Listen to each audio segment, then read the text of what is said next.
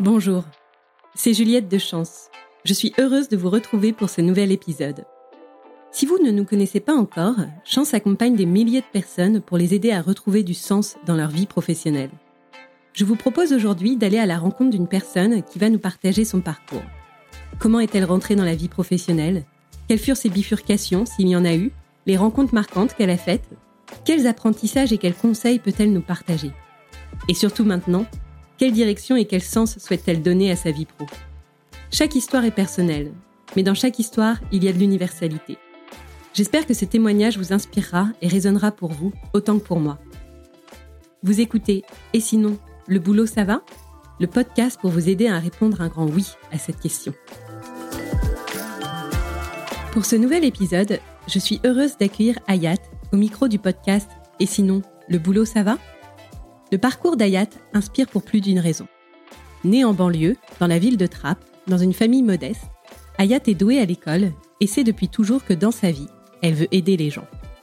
En école de commerce, Ayat décide de se spécialiser en innovation sociale, puis a travaillé tant dans le public que dans le privé, en association, en ONG, dans une municipalité, et travaille aujourd'hui dans une fondation d'entreprise.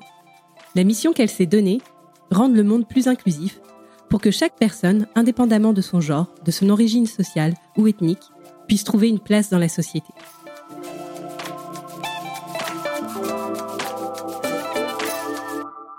Bonjour Ayat. Bonjour.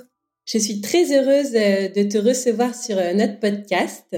En découvrant ton parcours, j'ai l'impression qu'il y a un fil rouge finalement, euh, qui a toujours la même finalité, mais que tu as pu justement l'exercer dans différents environnements. Est-ce que tu peux nous en dire un peu plus? Si tu veux, depuis toute petite, euh, je savais pas exactement quel job, quel intitulé de job j'aurais. Et en fait, finalement, je m'en fichais un peu. Ce que je savais, c'est que je voulais aider les gens. Enfin voilà, c'est une idée d'une enfant, donc l'enfant que j'étais. Mais finalement, c'est toujours mon idée aujourd'hui. Tu vois, euh, j'ai la trentaine avancée et euh, et euh, je veux toujours aider les gens et aider les gens de la meilleure façon possible, sans être dans une démarche paternaliste, sans être dans une démarche où j'estime moi savoir mieux que les autres ce qu'il leur faut. Voilà, dans une vraie démarche d'authenticité et d'humilité. Et donc en fait, voilà, mon objectif c'était d'avoir le plus d'impact possible sur la sur la trajectoire en fait euh, des gens en fait de vie des gens et en fait à un moment donné je me suis dit mais comment tu peux participer de cet impact sans savoir finalement quelles sont les parties prenantes de cet impact? Aujourd'hui qui aide les gens en précarité qui aide les gens en vulnérabilité? Bah, il y a plusieurs acteurs qui font partie de cet écosystème. Tu as bien sûr même si on a tendance à l'oublier le premier à savoir l'État les collectivités. Et pour moi ça faisait sens d'avoir une expérience en collectivité et, au premier degré, je veux dire, de les collectivités, à savoir une mairie, parce que finalement, la mairie, c'est un peu euh, la première représentation de l'État euh, au plus proche des citoyens. Hein, quand il y a quelque chose, c'est un des premiers contacts que tu as en fait dans ta vie avec l'État, c'est dans une mairie. Et en fait, voilà, je voulais savoir concrètement, c'est quoi en fait l'emploi euh, au niveau du mairie, c'est quoi le développement économique, c'est quoi le commerce local, c'est quoi la réalité en fait de mes voisins, de mes voisines, du boucher qui veut ouvrir sa boutique, du jeune porteur de projet euh, qui est aujourd'hui euh, sans emploi mais qui est plein d'énergie et plein de volonté et qui sait pas par où commencer, c'est quoi leur réalité en fait? Et donc après l'État, bien sûr, il y a le tissu associatif, c'est pour ça que j'ai plusieurs expériences dans le dans le secteur associatif, d'abord chez Mosaïque RH sur les sujets d'inclusion, dans l'emploi salarié des personnes, euh, on va dire, issues de territoires moins privilégiés, notamment dans les quartiers populaires, mais pas que. C'est aussi pour ça que j'ai rejoint après euh, Positive Planète, mais sur les sujets d'inclusion économique, mais cette fois-ci plutôt via l'entrepreneuriat. Hein. Tout le monde n'est pas fait pour être euh, salarié. Et, euh, et dans l'entrepreneuriat, il y a une certaine euh, latitude et une certaine flexibilité. Il y a aussi d'autres exigences, mais en tout cas un certain mode de vie qui est plus en phase avec des gens qui ont des parcours, c'est vrai, de vie hachés, qui sont des femmes, des mères isolées, qui sont des personnes qui ont, par exemple, à un moment donné, eu un casier judiciaire et qui peuvent pas, pour certains, pour un certain nombre de raisons, rejoindre une entreprise voilà, donc ça répond à certains besoins et à un certain besoin, je dirais, des, des publics qu'on considère comme étant euh, un peu plus vulnérables que les autres, peut-être parce qu'ils n'ont pas eu euh, le bon diplôme, ils n'ont pas fait la grande école, ils n'ont pas euh, le capital financier de départ qu'il faut pour lancer une boîte, etc., etc. Et donc toute cette difficulté-là, pour moi, c'est un peu, c'est un peu la France, quoi. Donc voilà, pour moi, aller en collectivité, aller en association, aller dans le privé aussi, parce que c'est aussi le privé qui est aujourd'hui un des un des financeurs finalement du tissu associatif et, et finalement de manière directe ou indirecte un des acteurs de l'impact. Donc voilà, pour moi effectivement cette ces différentes expériences, elles suivent une trajectoire, elles suivent le désir d'avoir le max d'impact possible et surtout d'avoir un impact euh, qui serait en tout cas d'autant plus fort qu'il serait indexé sur euh, une exigence de pertinence. Et pour avoir cette pertinence, faut connaître les gens, quoi. Faut connaître les gens, faut connaître les, univers dans lesquels ils et elles évoluent. Et c'est ce que j'essaie de faire. Merci pour euh, cette réponse. Donc, si je récapitule, il y a eu plusieurs environnements. Il y a eu la collectivité locale avec la mairie, le monde associatif, l'entrepreneuriat, le privé avec les grands groupes. Est-ce que il y a un environnement qui t'a le plus marqué? J'ai l'impression que c'est la mairie parce que tu me disais bah là je suis au contact des gens. Honnêtement, chaque expérience a été révélatrice pour moi. La mairie, elle m'a marqué parce que c'était pour moi une épreuve de résistance. En tout cas, moi, ce que j'en ai tiré, c'est qu'on peut pas se dire qu'on comprend la France si on ne passe pas par une euh, collectivité locale. Honnêtement, parce qu'en fait, euh, il y a tellement de choses qui dépendent de l'État. Il y a tellement de contraintes qui sont aussi imposées par l'État pour les associations. Il y a tellement de financements qui dépendent de l'État, il y a tellement de régulations qui dépendent de l'État. Et il y a aussi, au-delà de toutes ces régulations, ou toutes ces euh, directives, ou tout ce cadre, il y a aussi un rythme de l'État. Et tant qu'on n'a pas saisi un peu ce rythme-là, tant qu'on n'a pas aussi saisi euh, ce que vivent aussi, je trouve, les, fonctionnaires qui sont dans les collectivités locales, qui sont au contact du, du dur aussi. Euh, c'est la première porte, ce que je disais tout à l'heure, c'est souvent la première porte qu'on pousse. D'ailleurs, avant même une association, parce que si vous êtes en situation, par exemple, je sais pas moi, de, vulnérabilité économique, de grande précarité, comment vous savez que qu'il y a tel ou tel assaut qui existe? Comment vous savez où est son local? Pour le peu que vous soyez, alors si vous êtes bien sûr habile euh, sur euh, d'un point de vue digital, vous avez euh, vous débrouillez sur internet, mais en fait, on sait aujourd'hui qu'il y a 17% de la population française qui souffre d'électronisme. Très souvent, ce sont les personnes déjà les plus vulnérables, donc elles cumulent des vulnérabilités.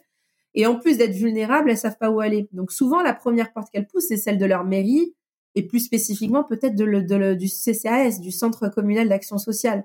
Et donc, c'est des agents de la fonction publique euh, territoriale qui vont dire à Ginette ou à Mohamed ou à Fatou euh, d'aller s'orienter vers euh, Emmaüs, qui font des, des, des, voilà, qui font, qui, qui, peuvent les aider sur l'habillement ou ou alors d'aller vers la cravate solidaire s'ils cherchent un emploi, ou d'aller euh, chez X ou Y association. La collectivité, je l'ai pas faite en première. Euh, enfin, je l'ai pas eu en première expérience. J'ai d'abord commencé dans le secteur associatif. Et limite, j'aurais voulu faire l'inverse. J'aurais préféré commencer en collectivité parce qu'en fait, ça éclaire euh, à plein de sur, sur à plein d'égards. Et honnêtement, c'était pour moi aussi, d'un point de vue même physique, l'expérience la plus difficile que j'ai eue parce que on court partout, parce que on est dans une ville populaire. Moi, j'étais donc à la, dans, dans ma ville d'origine à Trappes où il y avait un contexte local politique extrêmement dur, où on a aussi un contexte médiatique parce que la ville de Trappes, elle est connue euh, pour le meilleur avec les stars qu'on connaît tous, Omar Sy, Jamel Debbouze, mais elle est connue aussi pour le pire.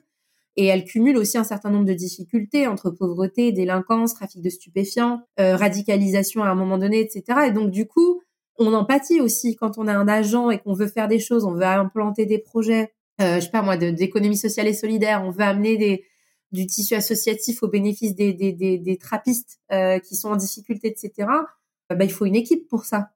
Euh, une équipe, bah, il faut des recrutements. Et en fait, quand on pâtit d'une certaine réputation, c'est très difficile d'être attractif. Et donc, si vous n'avez pas d'équipe, ben, c'est les projets qui en pâtissent. Et donc, vous tirez, tirez, tirez sur vous, votre énergie à vous individuelle, mais on se rend compte que parfois, ça suffit pas. Et donc, oui, elle m'a marqué parce qu'en fait, je trouve qu'elle a été un peu, pour moi, un, un cocktail des challenges que l'État aujourd'hui euh, doit affronter et un cocktail des enseignements que le tissu associatif devrait euh, bien avoir en tête pour peut-être euh, agir différemment. Alors bien sûr, hein, tous les ceux qui ont un peu d'expérience dans le secteur associatif et qui sont au contact des collectivités, là ce que je suis en train de dire c'est un peu une évidence, mais je pense plutôt aux, nouvelles, aux nouveaux porteurs de projets, ou à toute personne euh, voilà qui passe du privé qui veut aller dans l'associatif et qui se heurte aussi à des voilà c'est important aussi de, de, de bien avoir en tête qu'on doit travailler avec tout le monde et que c'est important de d'être un peu euh, au fait de, de comment ces gens travaillent parce que euh, on peut pas aller vers le public en ayant euh, des attentes et une façon de travailler des compétences qu'on a développées dans le privé avec un rythme qu'on a dans le privé Ça veut pas dire qu'il y en a un qui est meilleur que l'autre. C'est juste qu'en fait, voilà, il y a des cultures, une culture associative, une culture du public, une culture du privé, une culture de la philanthropie aussi qui est différente. Et tout cela doit travailler ensemble. Mais sinon, voilà, c'est effectivement, ça a été celle qui m'a le, plus marqué en termes de, de dureté de l'expérience. Mais sinon, en termes de d'enseignement aussi, enfin, moi, l'expérience qui m'a le plus marqué, c'est quand même ma première expérience dans le milieu associatif parce que euh, il y a un niveau de créativité, euh, d'enthousiasme, euh, de bienveillance aussi qu'on qu'on retrouve pas partout. Hein, et, et, puis aussi une confiance qu'on a dans les collaborateurs et les collaboratrices, indépendamment de leur âge ou de leur niveau d'expérience. Ce que je veux dire, c'est qu'il y, a un esprit un peu start-up quand même dans le secteur associatif, qui est pas vrai dans toutes les associations, mais il y a, on peut quand même le dire, il y a quand même en, général plus d'agilité dans le secteur associatif et un espèce de, d'esprit euh, très positif euh, qui met en valeur la débrouille, le système D et qui du coup fait un peu fi des, de la hiérarchie qu'on peut trouver peut-être un peu trop pesante dans le privé et aussi dans le public. Hein, dans le public, il y a vraiment beaucoup de voilà, il y a des échelons, il y a des grades. Et, donc ça, je l'ai pas trouvé dans le dans le dans le secteur associatif. C'est ce qui moi en tout cas m'a permis de, de plus m'épanouir et de de, de de, développer un max de compétences. On voit que tu es hyper euh, animé, ça s'entend quand, quand tu en parles. Mais justement, la question que j'ai envie de poser, c'est qu'est-ce qui a fait que tu as quitté ces environnements, que ce soit euh, euh, le secteur associatif ou bah, justement la collectivité locale? Parce que j'ai compris que quand tu nous disais euh, finalement la mairie, c'était l'expérience peut-être la plus difficile pour toi, euh, même physiquement. Est-ce que tu peux nous en dire un peu plus? Pour la mairie, c'était une des expériences les plus difficiles, y compris physiquement et psychologiquement, parce que euh, je me sentais seule.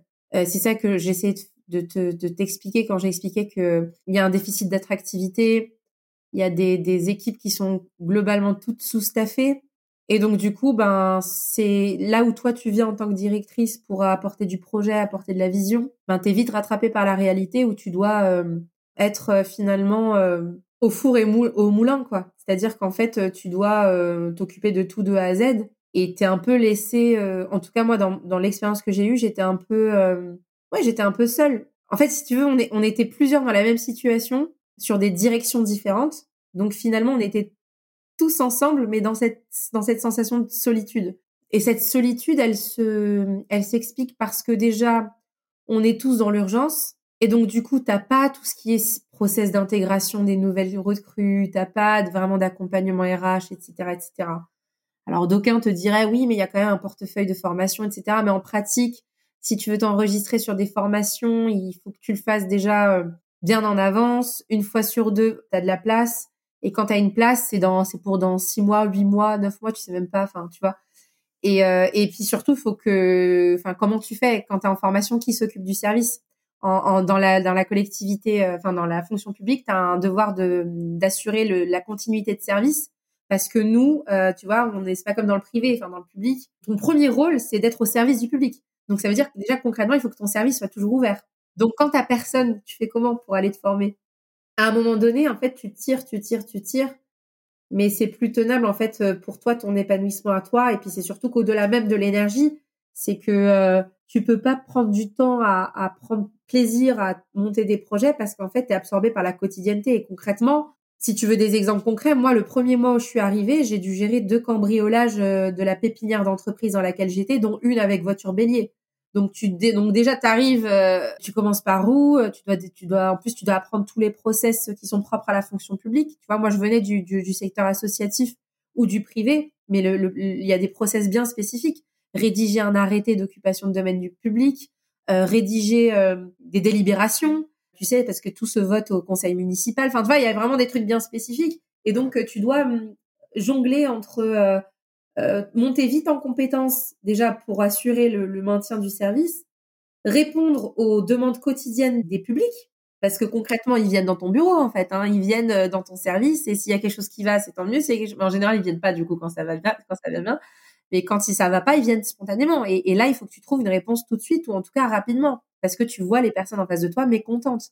Et donc il y a, y a une espèce de, de, de pression en fait euh, quotidienne qui mêlée à oui une certaine aussi violence euh, qu'il peut y avoir euh, au quotidien aussi avec les, les, différents publics voilà, tout ça mis bout à bout fait que ben toi après à un moment donné, tu penses à toi-même, tu penses à ta santé, tu penses à aussi ta carrière et tu te dis mais en fait si je ne peux pas vraiment monter de projet, je peux pas euh, monter en compétence sur telle ou telle chose et en plus de ça, euh, je dois gérer des crises qui sont vraiment importantes hein, euh, tu vois des agressions verbales, des choses comme ça, quasi physiques. Tu te demandes voilà, est-ce que finalement tu as fait le bon choix? Et Bon, j'ai dressé un, tableau assez négatif hein, de, de, la collectivité. Bien sûr qu'il euh, y a une diversité des expériences aussi parce qu'il y a une diversité des villes. Les problématiques adressées dans une ville, dans un dans, dans, dans, un, dans une banlieue, on peut considérer comme populaire, qui a un taux de pauvreté, enfin, dont un tiers de la population vit sous le seuil de pauvreté, qui a toutes les problématiques que j'ai évoquées avant. Forcément, le quotidien d'un agent, c'est pas le même que celui peut-être d'un agent qui vit dans une petite bourgade, qui aura lui aussi d'autres problématiques. Hein. Parce que quand on croisait d'autres collègues, euh, notamment euh, dans des, dans des zones rurales, euh, ils avaient aussi ce déficit d'attractivité, ils avaient aussi le fait qu'ils étaient sous-staffés. Ils avaient peut-être moins, bien sûr, des problématiques en lien avec euh, la sécurité. Je pense effectivement que, que ce qui m'a fait partir, c'est ça, c'est l'importance de, de penser à soi. Même si on veut aider les autres, faut aussi penser à soi. Et il y a beaucoup de gens qui, d'ailleurs, et ça c'est valable pour le secteur associatif, le privé ou le public, peu importe, il y a beaucoup de gens dans ces métiers un peu d'impact, euh, ces métiers où ils cherchent à, à, avoir un impact positif, soit dans la vie des gens ou euh, voilà sur les sujets d'environnement, etc. En tout cas, où ils se disent je veux travailler pour une chose plus grande, pour une cause plus grande que moi. Euh, il y a aussi ce danger aussi de s'oublier. Il y a aussi ce danger de burn-out euh, et, et euh, je pense que c'est important de, de, de, bien en parler parce que moi je connais beaucoup de gens qui ont fait des burn-out dans le secteur associatif et qui osent pas vraiment en parler parce que parce que il y a un, sentiment de culpabilité de se dire j'ai pas été jusqu'au bout ou mon corps a dit stop alors que voilà il y a encore des gens qui sont en difficulté qui ont besoin de moi et ouais mais en fait tu n'aideras personne si toi-même tu ne vas pas bien dans ce cas-là spécifique me concernant par rapport à la collectivité je l'ai quitté par rapport à cette raison-là. J'ai quitté le secteur associatif euh, pour d'autres raisons avant notamment par exemple sur pour des sujets de rémunération. Ça aussi je pense qu'on n'en parle pas assez. Enfin c'est des choses où qu'on n'ose pas vraiment dire parce que ah non c'est la honte faut pas parler d'argent t'es là pour aider le, la veuve et l'orphelin et, euh, et donc non l'argent c'est un peu un gros mot. Non non c'est pas un gros mot. À un moment donné il y a un, besoin de professionnalisation dans les secteurs à impact. Il y a des compétences qui sont nécessaires. Il y a une créativité il y a une intelligence qui sont nécessaires. Et à un moment donné quand on travaille il faut avoir un salaire une rémunération qui est à hauteur de non seulement l'expertise qu'on a mais aussi de l'engagement qui est quand même nettement supérieur à euh, excuse-moi, j'ai rien contre les comptables, mais voilà, moi j'ai un, frère qui est comptable. Son engagement dans son travail, clairement, c'est pas la même chose qu'une personne qui euh, qui travaille, je sais pas, moi chez Emmaüs ou euh, qui est en tout cas au, contact direct avec des, des, des, gens qui sont dans le besoin.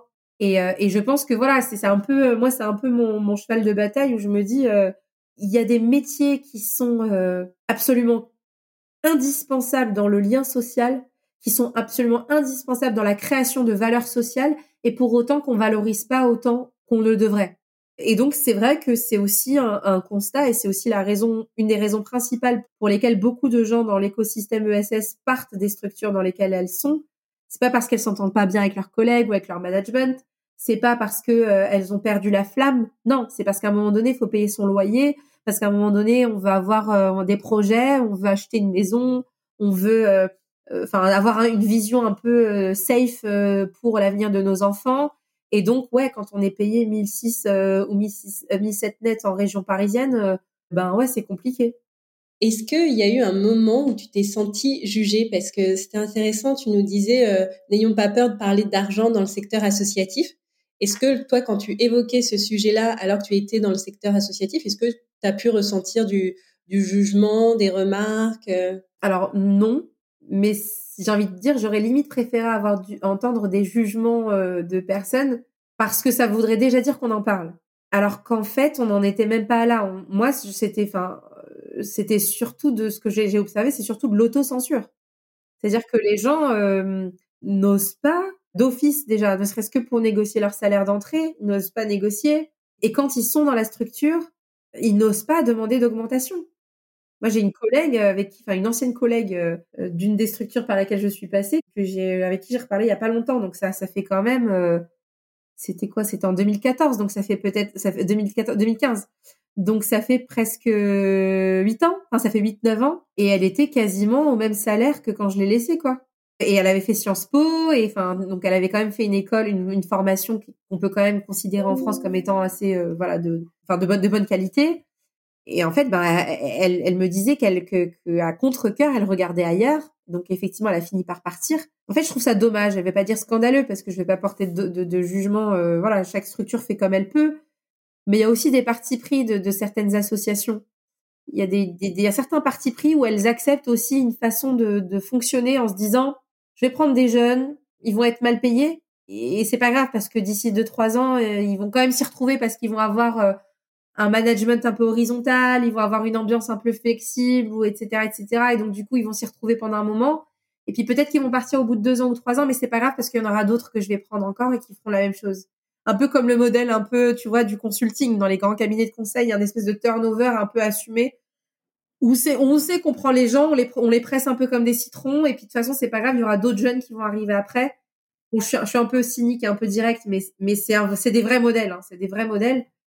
Et dans le secteur associatif, là où on espère, parce que normalement, quand vous êtes dans l'ESS, il y a, il y a un certain nombre de valeurs. Hein. Euh, dans l'ESS, il y a une gouvernance un peu, je dirais, euh, participative. Euh, il, y a, y a un code, on va dire, déontologique, éthique à respecter. Il y a des sujets de parité homme-femme, normalement. Il y a... Et en fait, moi, ce que j'ai constaté, c'est que finalement, c'est toujours la même histoire des cordonniers qui sont les plus mal chaussés. Et, et d'ailleurs, après la première expérience associative que j'ai eue, donc chez Mosaïque, après, j'ai rejoint un cabinet de conseil en stratégie qui s'appelle le Boston Consulting Group. Et en fait, euh, de par mes missions, j'ai eu l'opportunité de, voilà de donner une thématique à une étude qu'on a menée. Et donc moi, j'avais envie à ce moment-là de lever le capot des entreprises sociales et solidaires pour voir en fait si effectivement d'un point de vue RH, on était bon. Et clairement, bon, bah je partais déjà avec une intuition que c'était pas bon parce que j'avais un peu euh, tâté un peu le terrain. Et effectivement, on s'est rendu compte que la raison principale pour laquelle euh, les personnes partent, c'est la rémunération en premier lieu, parce qu'il n'y a pas d'accompagnement RH. De mémoire sur la rémunération, il me semble que c'était entre 75% des répondants ou 79% qui regrettaient d'avoir une rémunération insatisfaisante. Ensuite, il y avait la question de l'accompagnement RH. Et puis ensuite, il y avait un sujet qui, moi aussi, est important pour moi, savoir l'égalité homme-femme. Et ce que j'avais constaté aussi, et l'étude, du coup, l'avait, l'avait, l'avait, euh, avait conforté cette idée, c'est que dans l'ESS en général, tu as 75% des salariés qui sont des femmes et uniquement 25% qui sont des dirigeantes de ces structures. Et quand tu prends les hommes, c'est exactement l'inverse. C'est-à-dire que tu as 75% des dirigeants de structures associatives ou entreprises sociales qui sont des hommes et en fait 25% qui sont des salariés. Et donc là, il y a quand même il y a quand même un sujet parce que tu te dis comment ça se fait que l'ensemble du tissu soit quand même de manière prédominante construit, géré au quotidien par des femmes, et qu'en fait, quand tu regardes ensuite les équipes de direction, tu as, une sous-représentation des femmes. C'est qu'il y a aussi un sujet, tu vois. Et donc, euh, moi, c'est un peu ce qui me passionne aussi, c'est de d'expliquer, de, enfin, en tout cas, c'est ma vision des choses, c'est que personne n'a le monopole de l'éthique, personne n'a le monopole de la déontologie, personne n'a le monopole de l'impact. Et donc, en fait, quand j'ai fait ces différentes expériences, que ce soit dans le, public, dans l'associatif ou dans le privé, partout, j'ai vu des bonnes initiatives et des mauvaises. Partout, j'ai vu des bonnes pratiques et des mauvaises. Que ce soit sur la, sur la RH, sur euh, les rapports hommes-femmes, sur euh, le droit du travail, etc., etc. Et donc, je pense que on, on, gagnerait tous un peu chacun d'où on est, chacun d'où on parle, à bien intégrer ça et, parce que j'entends beaucoup, surtout dans les jeunes générations, des trucs en mode j'irai pas travailler dans telle boîte ou je ferai pas ceci ou je ferai pas cela. Et en fait, qui vont dans le secteur associatif et qu'on récupère ensuite à la petite cuillère parce qu'en fait, ils ont été complètement dans une dési enfin, ils ont été désillusionnés parce qu'ils fantasmaient aussi sur un secteur de l'ESS qui en fait lui-même se construit, lui-même doit se challenger, lui-même peut-être même plus qu'ailleurs doit avoir un haut niveau d'exigence en termes de, d'éthique et, d'impact. Merci pour euh, tous ces, éclairages sur, sur ce secteur et ces différents types d'organisations. Est-ce que euh, tout au long de tes expériences, il y a eu des rencontres euh, professionnelles qui t'ont marqué? Dans mon parcours professionnel, en fait, si tu veux, je, je te dirais même que ce sont surtout les rencontres qui ont fait mon parcours professionnel. Dans le dans l'écosystème, enfin, j'essaie de, de réfléchir à ce qui ce qui ferait sens et aussi pour les personnes qui vont nous écouter. Je, je pense dans cet écosystème euh, de l'impact, même si le terme est peut-être un peu galvaudé, parce que finalement tout le monde veut faire de l'impact aujourd'hui, on ne sait plus trop ce que c'est, mais en tout cas dans l'économie sociale et solidaire, il y a un certain, je dirais, entre-soi. Il y a un entre-soi partout. Hein. Dans, le, dans le milieu bancaire, tu as un entre-soi. Dans la politique, tu as de l'entre-soi, etc. Mais je trouve que les gens ne pensent pas spontanément à cet entre-soi appliqué à, à l'ESS. Parce qu'on se dit, c'est les bisounours. On se dit, c'est... Et donc, en fait, euh, on pense spontanément que euh, si on est, voilà, on a une formation, on a des compétences, on va trouver un job dans cette dans cet écosystème là un peu comme n'importe quel job sur un job board euh, Pôle emploi etc mais en fait pas du tout en fait dans cet écosystème là tout est réseau tout est rencontre tout est qui tu connais avec qui tu as travaillé à un moment donné avec qui tu as monté un projet parce qu'en fait les offres sont pas sont quasiment pas visibles sur internet etc etc et donc oui j'ai eu des rencontres qui m'ont marqué et je parle vraiment je parle de cette, ce, cette, avec cet angle un peu emploi parce que euh, pour les personnes qui potentiellement écouteront ce, podcast, ce sont vraiment ces rencontres-là qui ont, qui ont concrètement abouti à, mes à mon recrutement, en fait. Hein. Mosaïque, par exemple, la première expérience que j'ai eue, comment ça s'est fait? J'avais fait mon mémoire d'études de mon mémoire de fin d'études sur les discriminations liées à l'origine ethnique et les réponses en matière d'innovation sociale. Et euh, du coup, c'est via ce mémoire que j'ai rencontré un certain nombre d'entrepreneurs sociaux que j'ai interviewés, etc., etc. En parallèle, j'avais un engagement citoyen et donc euh, bon, peu importe, les planètes se sont alignées et à la fin de mon mémoire, un des entrepreneurs euh, que j'avais rencontré m'a voilà m'a proposé de, de, voilà une création de poste et donc c'est comme ça que j'ai commencé chez Mosaïque RH. Après Mosaïque RH, enfin durant Mosaïque RH plutôt, durant mon expérience chez Mosaïque RH, j'ai rencontré plein de, de, de, de partenaires parce que j'étais en charge des partenariats privés et donc j'ai rencontré notamment par exemple l'ancienne directrice RSE de Capgemini cette même directrice RSE qui, des années plus tard, est passée à la direction générale de la deuxième ONG dans laquelle j'ai été, bien des années plus tard, et qui m'a appelé en disant voilà, euh, tiens, j'aimerais faire ceci, cela, est-ce que ça te dirait de rejoindre l'aventure? Et en fait, ce sont vraiment des, personnes comme ça qui travaillent dans cet écosystème, qui ont été soit dans le privé ou, ou dans le secteur associatif, qui ont un peu navigué. Mais après, en termes de, si ta question c'est vraiment qui moi, je dirais que la première rencontre, tu vois, c'est quand même Saïd, Saïd Amouche, le fondateur de Mosaïque RH, que j'ai rencontré, qui du coup m'a quand même euh, concrètement donné l'opportunité pour la première fois de mettre le pied dans le secteur associatif, dans une association qui, à l'époque, était en plein, en plein passage à l'échelle. Et donc là, c'est absolument euh, passionnant de rencontrer, euh, tu vois, j'ai rencontré l'ambassadrice des États-Unis à ce moment-là. Enfin, tu vois, je sais pas si on se rend compte, mais tu as 25 ans, tu tu t'essaies de répondre à l'ambassadrice des États-Unis qui, qui, qui souhaiterait monter un projet euh, pour l'emploi des jeunes euh, et faire en sorte qu'ils puissent être mieux mieux inclus pardon dans les entreprises américaines implantées en France. Et donc euh, oui, c'est des rencontres qui te marquent. Tout comme rencontrer par exemple quand j'étais quelques années plus tard au BCG six patrons du CAC 40 autour du table qui sont en train de réfléchir à qui on va nommer lauréat du prix de l'entrepreneur social. Et donc pour moi, par exemple, tu vois, tu rencontres le, le, PDG de, de, de, la Société Générale, donc par exemple Frédéric Oudéa, tu rencontres Augustin de Romanet sur les aéroports de Paris, tu vas rencontrer euh, Sophie Bellon, qui est la fille de Pierre Bellon, donc du groupe Sodexo. Avec ces rencontres-là, pour moi, c'est vraiment ces moments qui ont été les plus décisifs dans la façon de penser les choses. Tu vois, pour moi, ça a été vraiment un accélérateur de maturité, parce que c'est là que je me suis rendu compte qu'en fait, dans le fond du fond, alors bien sûr, il y a des méchants, il y a des vrais méchants dans le monde, mais dans le fond du fond, les gens qu'on considère comme peut-être méchants sont pas méchants en fait. Ils sont juste euh, le fruit d'un certain nombre d'expériences, un certain nombre de rencontres eux-mêmes, et donc perçoivent le monde et ont une vision du business, une vision de l'engagement sociétal, une vision de l'engagement en termes de sustainability, enfin de, de développement durable, qui est la leur, mais qui n'est pas figée. Ils sont beaucoup moins figés que ce qu'on pense. C'est juste que eux-mêmes sont aussi dans un entre-soi et ils sont, ils rencontrent pas finalement tant que ça des gens qui viennent du terrain. Ils rencontrent pas forcément tant que ça des gens qui leur disent euh, directement ce qu'ils pensent, ce qu'ils et elles pensent. Ils ne rencontrent pas tant que ça des innovateurs sociaux qui expliquent comment avec deux, trois allumettes et un carton, ils ont designé un programme d'insertion de personnes réfugiées dans l'emploi, par exemple. Et donc vraiment, je, je trouve que ce sont ces rencontres-là, en tout cas pour moi, où je me suis dit non, en fait, il n'y a pas euh, d'office les gens qui sont gentils et d'office les gens qui sont méchants. Il y a des gens à convaincre partout. Et, ta capacité à les convaincre, ta capacité à avancer tes idées, elle dépend de ton humilité, de ton écoute et, et ta vraie écoute. Pas le fait juste d'être devant eux et pousser tes idées. Non, vraiment d'écouter c'est quoi en fait les enjeux pour un CEO aujourd'hui? c'est quoi les enjeux pour un politique aujourd'hui?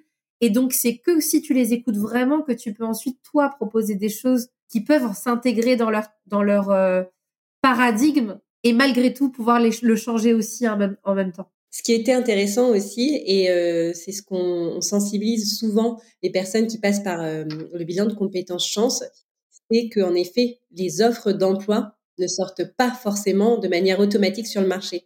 Et on a un chiffre qui est assez euh, édifiant, c'est pratiquement 70% des offres d'emploi ne sortent pas, ne sont pas publiées, parce que justement, il y a ces entre-soi, ce réseau et euh, je pense qu'on ne peut que conseiller à, l'écoute de ton, de ton témoignage de cultiver son réseau, cultiver ses rencontres. Un grand merci pour, euh, pour ce partage, en tout cas.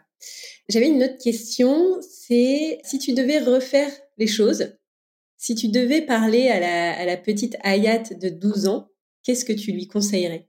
Si je devais reparler à la Hayat euh, de 12 ans, je vais répondre à un truc qui peut paraître un peu présomptueux, mais je pense que je changerais rien changerais rien parce qu'en fait, euh, si tu veux, la Hayat de 12 ans, elle part, elle part de très loin en fait.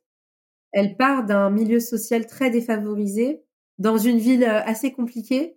Très tôt, j'étais assez lucide sur euh, mes points forts et mes points faibles. Et je savais concrètement qu'il n'y avait pas grand-chose pour m'aider, mis à part mon énergie à moi et ma volonté. Et bien sûr, le soutien un peu collectif, mais tu sais que voilà ton environnement familial etc etc mais je veux dire voilà je, je partais pas avec je partais pas avec de l'argent. Tu vois j'étais boursière dernière échelon.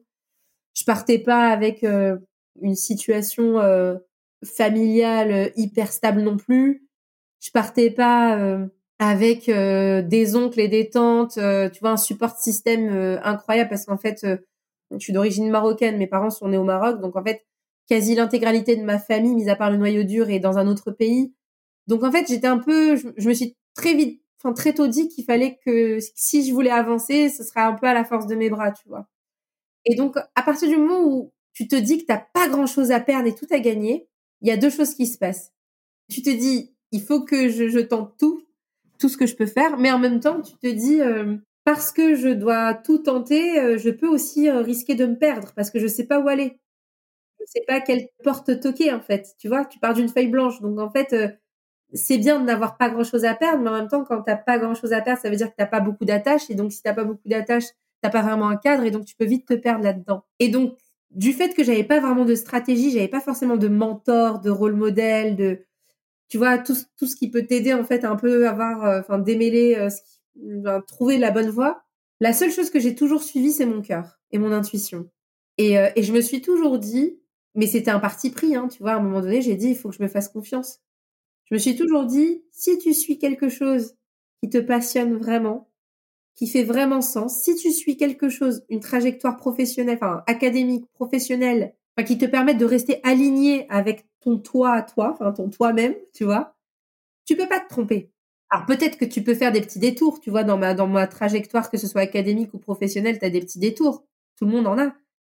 Mais j'avais quand même un cap, j'avais ma vision et je me suis toujours dit, faut que je fasse quelque chose de meaningful. Faut que je me dise à 99 ans, à 105 ans, j'espère, je me, je me souhaite de vivre aussi longtemps.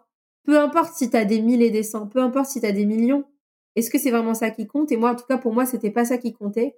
Moi, je me suis toujours dit depuis très tôt que il y avait tellement de, de gens à aider, tellement de choses à faire pour la paix, tu vois. C'est ça que ça paraît très macro, mais si, c'était un peu ça mon truc, c'était de me dire, ben en fait, euh, pour l'amour aussi pour l'amour pour des, des gens et, et pour faire en sorte qu'on vive tous heureux. Il y a tellement de trucs à faire que je vais laisser les autres euh, vendre des produits, je vais laisser les autres euh, parce qu'ils sont peut-être très plus forts que moi d'ailleurs là-dessus.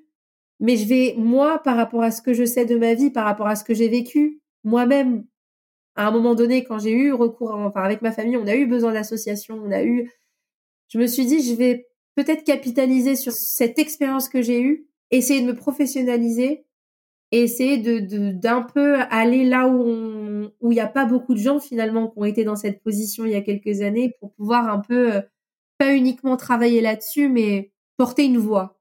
Voilà. Et donc en fait si tu veux je ça depuis toujours alors je l'avais jamais formalisé comme tel encore moins quand j'avais 12 ans mais tout ce que je savais c'est que je voulais faire des choses pour euh, faire en sorte que le monde aille mieux Et donc, j'ai toujours suivi à chaque étape. Quand j'avais un moment donné, j'étais à un croisement, est-ce que je vais là ou je vais là, je me suis toujours demandé, est-ce que ça rendrait le monde meilleur et est-ce que je serais heureuse aussi en le faisant? Parce qu'il y a des choses que tu peux faire pour rendre le monde meilleur, mais qui, toi, te rendent pas heureuse.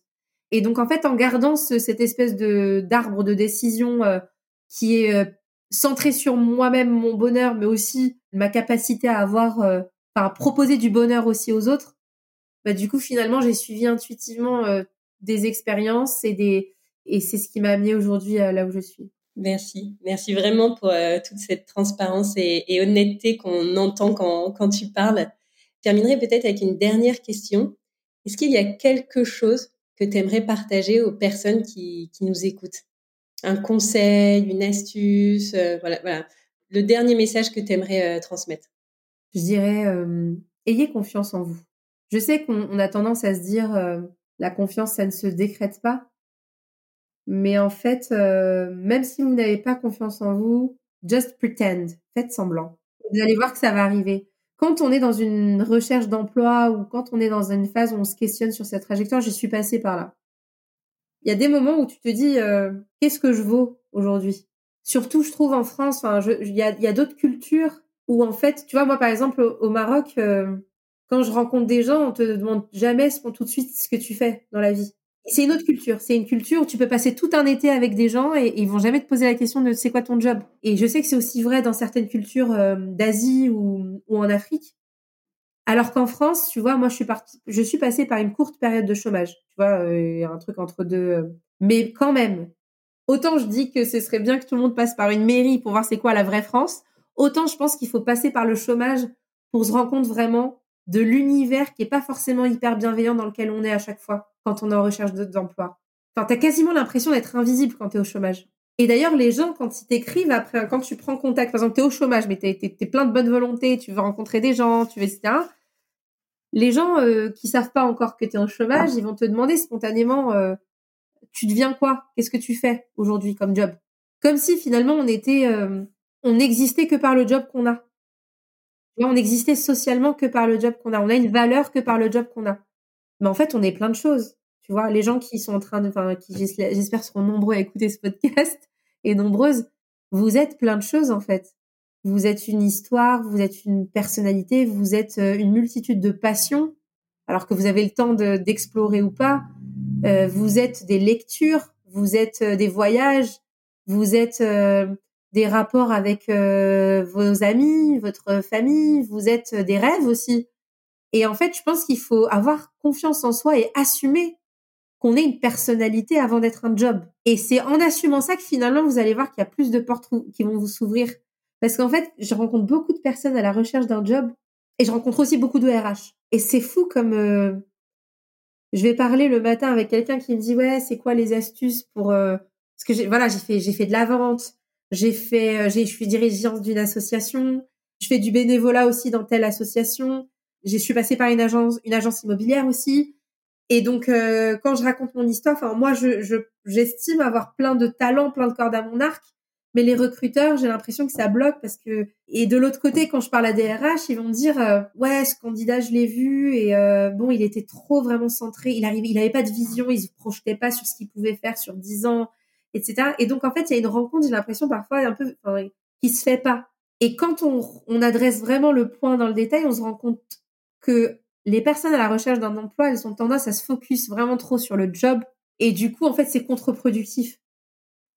Concentrez-vous sur vous, ayez confiance en ce que vous êtes, en, la multiplicité et la richesse de votre parcours. Déterminez l'histoire que vous voulez raconter aux gens. Une fois que vous avez cette histoire, là, c'est que c'est que là que vous allez ensuite faire votre CV, votre lettre de motivation et rencontrer les gens. Mais d'abord, déterminer c'est quoi votre histoire. Quelle est l'histoire que vous voulez raconter Toi, Juliette, c'est quoi l'histoire que tu veux raconter? Est-ce que c'est l'histoire de quelqu'un qui a fait plein d'expériences différentes? Ou est-ce que c'est l'histoire d'une nana qui est une warrior, euh, qui a toujours su euh, euh, s'adapter à n'importe quelle circonstance, qui a une certaine flexibilité, qui a une certaine capacité à fédérer des gens autour d'elle, qui a du leadership, et donc qui estime que toutes les compétences qui ont été le fruit de son expérience dans l'immobilier, dans la vente, en tant que dirigeante associative, participent de ses soft skills qui sont absolument nécessaires à la veille de la création d'une multiplicité de jobs qui ne sont pas, qui n'existent pas encore aujourd'hui et qui vont nécessiter ces compétences. Et tu vois, là, l'histoire, elle est différente. Et voilà, si je devais donner un conseil aux gens qui nous écoutent, c'est d'abord centrez-vous sur vous-même, votre bien-être. Essayez d'imaginer quelle serait la best version de vous-même, ce que vous souhaitez être, votre vrai rêve. Parce que finalement, on parle souvent de d'emploi et je regrette qu'on parle pas assez de rêve, tu vois. Les gens parlent de job, de métier, de mission, de tâches. Et en fait, non, on est des êtres humains avec des rêves. Pensez rêve. Et essayez effectivement ensuite, dans un second temps, de transcrire ça en des, en des missions, en un CV et en un job. Mais avant tout, partez de vous et de votre rêve.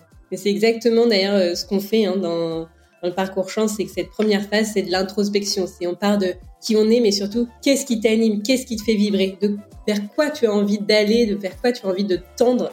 Euh, et on se projette dans des situations idéales pour après revenir un peu dans le concret et, se, et revenir sur le monde du, du, travail. Le temps est passé incroyablement trop vite. Ouais. un grand merci, Ayat. Avec plaisir.